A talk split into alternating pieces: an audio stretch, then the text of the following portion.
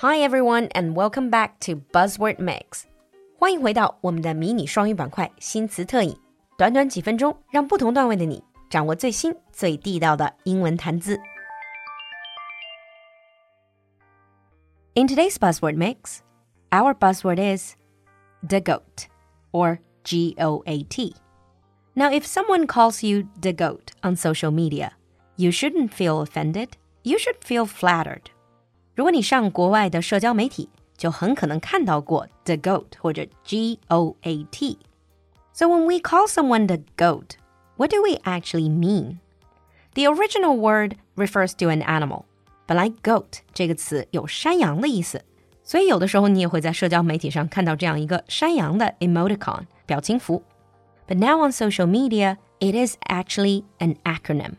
但是现在的社交媒体上，它其实是一个首字母的缩写。 GOAT refers to the greatest of all time，是不是正好对应我们的 YYDS 永远的神？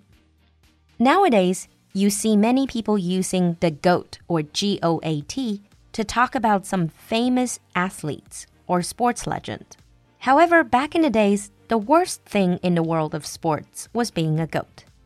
现在我们经常看见有人用 GOAT 来形容某一个 体坛的巨星或者传奇人物，但其实往回倒几十年，在体育界，如果被人称为 GOAT，其实是很糟糕的一件事儿。Well, back then the word goat derived from the word scapegoat，因为在那个时候，goat 这个词是从 scapegoat 替罪羊过来的。And back then the word goat used to refer to the guy who blew the game。而当时那种因为自己的发挥失常而致使自己的球队输掉整场比赛的人， 就被叫做 the goat。言下之意就是说，不是替罪羊，因为本来就是他的失误。So when did the word goat change its meaning? Well, many people would attribute this to Muhammad Ali, the legendary boxer. 这就要说到当年的拳王阿里。Muhammad Ali was a very, very confident person, even arrogant, and he always called himself the greatest of all time. 当年的拳王阿里 一直都是自信满满，认为自己是 the greatest of all time。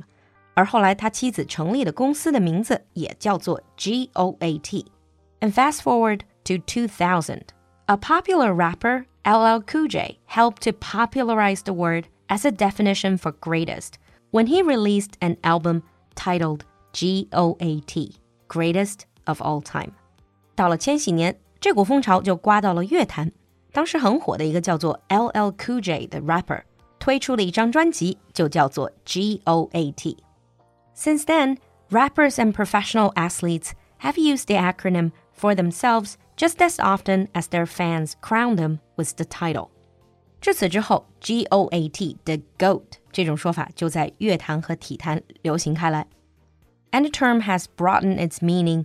For example, in 2004, Urban Dictionary entry defined goat as exceptional，而它的意思也从最开始的字面意思扩展到非常出色、非常出众，就相当于我们的 YYDS。Now the term goat or GOAT is often used with reference to sports legends like Serena Williams, LeBron James, and Lionel Messi.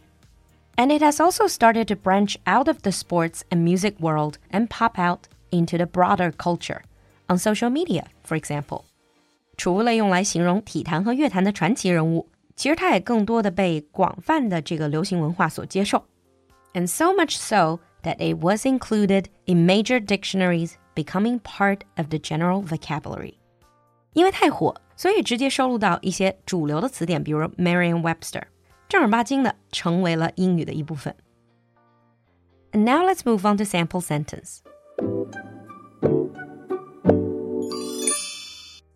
The acronym GOAT is often used to praise exceptional athletes, musicians, and other public figures.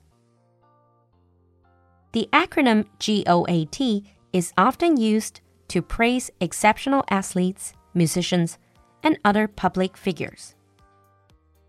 你听懂了吗？关注公众号“璐璐的英文小酒馆”，来获取更多拓展内容。So who do you think is the goat? 期待你的分享，我们下期见。酒馆的进阶口语课第十九期正在招生，还有少量早鸟架席位。下周三，也就是八月十七号晚上，露露还有一堂免费试听课，赶快联系小助手占座吧。微信号是 l u l u x j g，我们在酒馆等你。